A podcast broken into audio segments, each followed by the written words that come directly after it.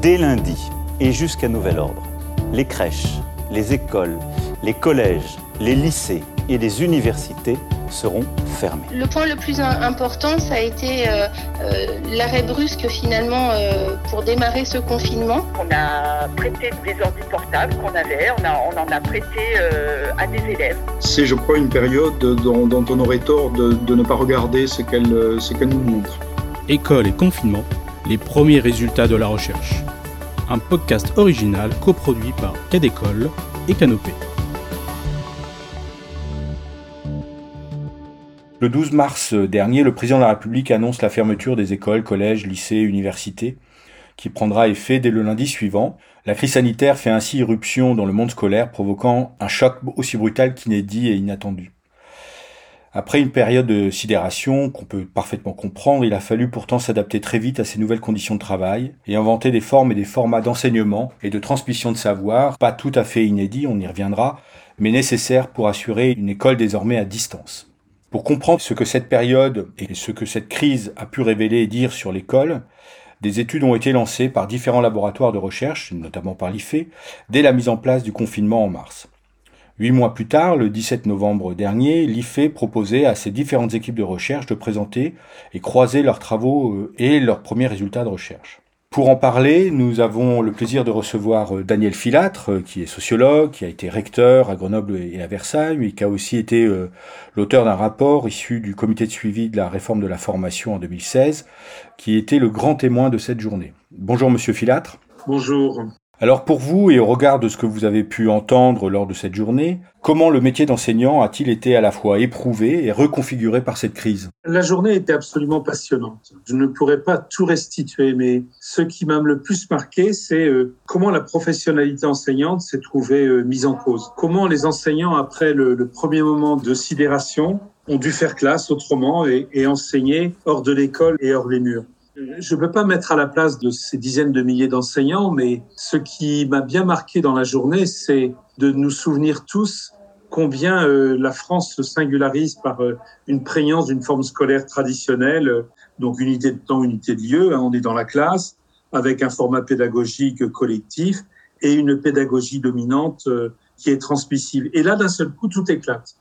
Et après un moment de sidération, il y a une prise en main ou une reprise en main où les enseignants doivent euh, construire de la ressource. Certains, certaines ne savent pas comment faire, mobiliser de nouveaux gestes professionnels, s'adresser aux élèves, les mobiliser eux aussi. Et donc, on a de fait une profonde mutation euh, pendant cette période d'enseignement à distance euh, obligée. Et hum, plusieurs ateliers, plusieurs interventions ont montré combien c'est un bousculement de la forme scolaire traditionnelle avec l'émergence d'une forme scolaire nouvelle, nouvelle parce que autre, et certainement avec de multiples facettes que nous n'avons pas encore totalement abordées dans la journée. Alors, euh, comment ont réagi les enseignants? Ben, Indéniablement, ce sont non seulement de nouvelles pratiques, mais des formes différenciées d'appropriation. Pour certains, euh, c'est une épreuve subie. Et le déplacement, finalement, il est ponctuel, contextuel. Et sans doute, le retour était salutaire, le retour après le confinement au modèle classique. Pour d'autres, c'est l'occasion d'un rebond avec une situation qui est considérée comme une opportunité, pas tout de suite, je pense, progressivement, pour essayer, euh, s'adapter, expérimenter. Et là, le, le, déplacement de la forme scolaire traditionnelle, il est plus ou moins partiel, mais il peut être durable parce que les expériences professionnelles sont des expériences sociales et ça ouvre des pistes et ça a certainement modifié les référentiels professionnels. Et puis enfin, la dernière posture, c'est celles qui sont déjà engagées dans des modèles pédagogiques qui ont pris en compte ces formes nouvelles du 21e siècle. On y reviendra sûrement. Et alors là, on, est déjà avec des enseignants en mutation et le confinement ouvre de, des perspectives, je dirais, euh, c'est presque une réalité augmentée. Hein. Dans ce cas, c'est de la continuité, du renforcement et puis beaucoup d'expérimentation. En fait, euh, ces trois postures sont totalement combinées euh, dans des réseaux d'écoles, des écoles, des établissements, dans des, dans des réseaux d'établissements. Et peut-être pour finir, on peut dire que si ces expériences de l'école hors les murs sont différenciées, en fait, elles, traduisent ce double éclatement, celui de la forme scolaire. Cela signifie que les deux modèles dont on aurait parlé dans la journée, le modèle classique, traditionnel et ce modèle émergent, en fait, s'en mêlent totalement. Et puis, on parlera de professionnalité enseignante au pluriel avec un focus, un zoom. Les enseignants sont passés de enseigner à comment les élèves apprennent, avec non pas l'effet classe habituel où on regarde les visages, où on catégorise les apprenants, mais cette fois-ci euh, une sorte de relation aux élèves tout à fait nouvelle. Et plusieurs fois dans la journée, nous avons abordé l'exemple très intéressant des consignes et comment les élèves allaient s'approprier les consignes. Et je pense que cette période a convoqué euh, chaque enseignant afin qu'il creuse davantage qu'on appellerait euh, généralement sa démarche pédagogique. Enfin, j'allais dire au-delà de, cet aspect-là de l'exercice, il y a aussi celui, et vous connaissez parfaitement ce sujet, de la formation, c'est-à-dire comment accompagner ces changements, comment accompagner ces transformations dans une formation qui se reconfigure elle aussi dans cette période, puisque elle aussi doit euh, utiliser des nouveaux outils, des nouvelles ingénieries, des nouvelles euh, modalités de formation. Est-ce que finalement, en miroir, euh, il n'y a pas aussi ce questionnement qui est assez déterminant à travers cette période que l'on traverse? Bien évidemment, vous avez raison. La première réaction, c'est de se dire les enseignants n'étaient pas formés à ceci. Mais il a été dit plusieurs fois dans la journée qu'aucune formation n'aurait pu créer cette situation qui, dans certains cas, était une situation de chaos, de sidération, on l'a utilisé plusieurs fois, de choc profond. Alors, c'est quand même pas l'idéal pour euh, monter les formations, mais je pense que la journée d'études nous aide à penser ce que devrait être la formation. L'école hors les murs, pendant ces deux mois, est sans doute actuellement à nouveau, sous certaines formes, lorsqu'il y a combinaison de présentiel et de distanciel pour l'enseignement.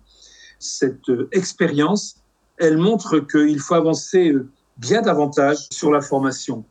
Sans doute, euh, la crise est révélateur des questions de qu'est-ce qu'on attend d'un enseignant. Là, les enseignants ont été confrontés à la relation aux élèves, la relation aux familles, la relation aux autres, la relation aux ressources numériques. Et nous le savions par les enquêtes Thalys, les enquêtes OCDE, la France se singularise par un modèle de formation encore très descendant, très euh, top-down, comme nous disons, et qui donne de la place plutôt à l'acquisition de connaissances plutôt que l'épreuve de compétences en situation. Alors là, les enseignants ont été servis avec un accompagnement plus ou moins structuré. Et cette crise, elle met en évidence qu'il ne faut pas s'arrêter à une, aux questions de formation des enseignants, mais bien euh, à ce qu'on appelle la professionnalité enseignante.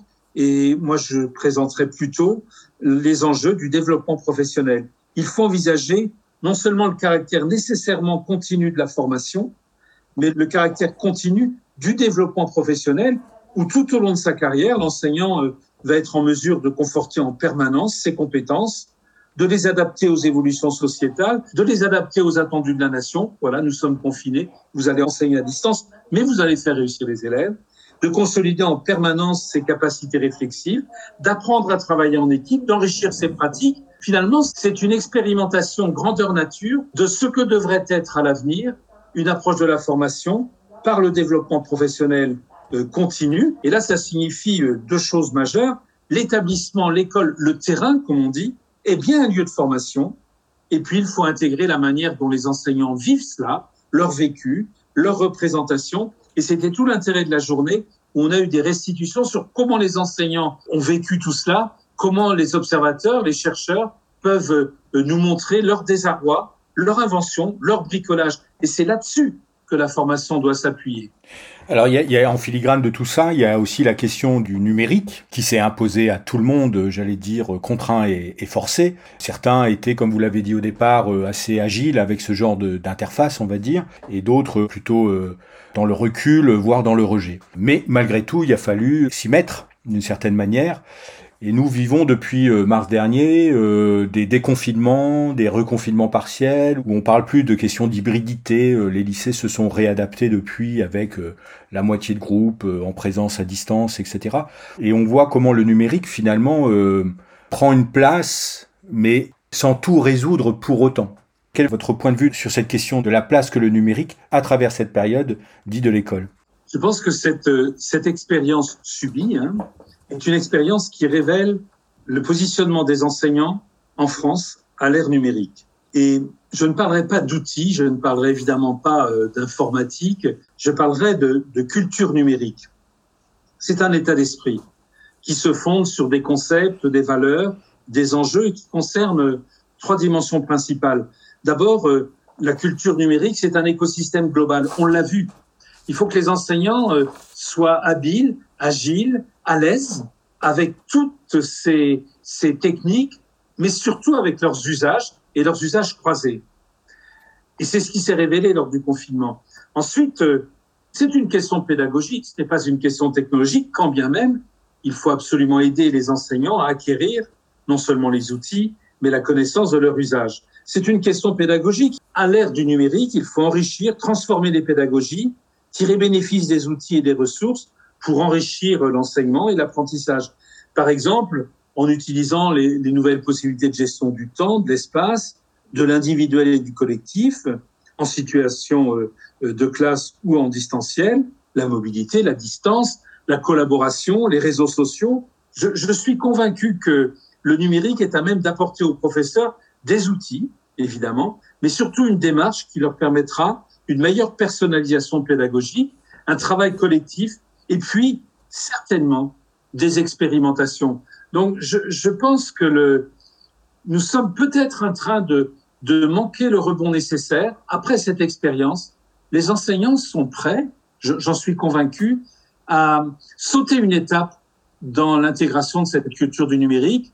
Et il ne faut pas revenir à, tiens, on est dans un modèle distanciel, un modèle euh, présentiel, mais s'enrichir de cette expérience et puis engager des formations, des expérimentations à toute vitesse presque, j'ai envie de dire. Et ça pose finalement aussi la question du pilotage pour accompagner ces transformations et la place des pilotes qui ont pu se trouver parfois dans des positions délicates aussi hein, euh, dans cette période euh, en termes d'information, enfin en termes d'accompagnement ou d'information qu'ils pouvaient donner auprès des équipes et qui est pour autant un rôle totalement essentiel pour consolider ce que vous venez de dire, c'est-à-dire qu'on on ne recommence pas à partir de zéro, mais on, on, consolide une démarche au fur et à mesure. Je, pense que le, un monde numérique, c'est un monde horizontal.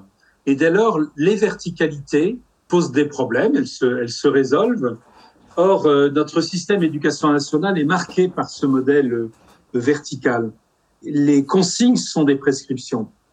Et ce modèle prescriptif euh, s'est révélé euh, au grand jour pendant cette crise, un peu comme s'il était en opposition, ou en tout cas en perpendicularité, avec ce qu'avaient à vivre les professeurs. Ils doivent inventer, échanger entre eux, imaginer.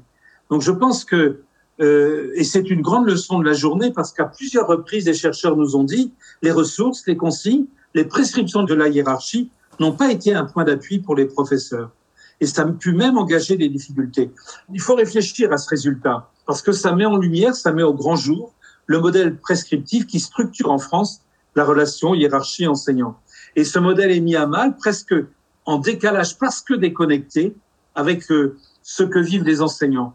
Or, je crois que le, le prof d'une activité euh, professionnelle capable de s'adapter suppose à l'inverse des formes d'encadrement relativement souples, des formes d'accompagnement qui font confiance, qui permettent à chacun euh, non seulement d'être en confiance, mais d'agir, de se repositionner, de se réinventer. Et c'est bien cette, cette relation de confiance euh, et d'autonomie qui a à la fois été mise à mal par les modèles classiques que nous connaissons en France, qui sont trop présents, évidemment qui sont bousculés, heureusement. Hein. Il y a trop d'injonctions, il y a trop de prescriptions, il y a trop de régulations, je pense, quand bien même il en faut, bien évidemment, dans un, dans un grand pays comme le nôtre. Et à l'inverse, il faut renforcer euh, les échanges. Je pense que quand on voit les résultats de l'enquête du côté de ce qu'on a appelé les pilotes, hein, il y a eu euh, beaucoup de, choses très très bien. Donc je parle moins de l'encadrement de proximité que dans l'encadrement euh, supérieur qui se dit pour que tout cela marche, il faut le caler, il faut l'ordonner, il faut le référencer. Oui, bien évidemment, mais avec souplesse et un principe de confiance. Il y a des capacités d'initiative, d'expérimentation. Or, ça a eu lieu et c'est une leçon sur laquelle nous pourrions rebondir euh, à l'avenir, dans les mois qui viennent. Je pense que ça va se faire parce que c'est ça, euh, au XXIe siècle, une société du savoir et une école du savoir. Merci Daniel Filâtre. On souhaite tous que cette journée ne soit finalement qu'une étape dans cette réflexion et que nous avons encore beaucoup à apprendre dans les semaines et les mois qui viennent de ces transformations qui sont vraiment en cours actuellement.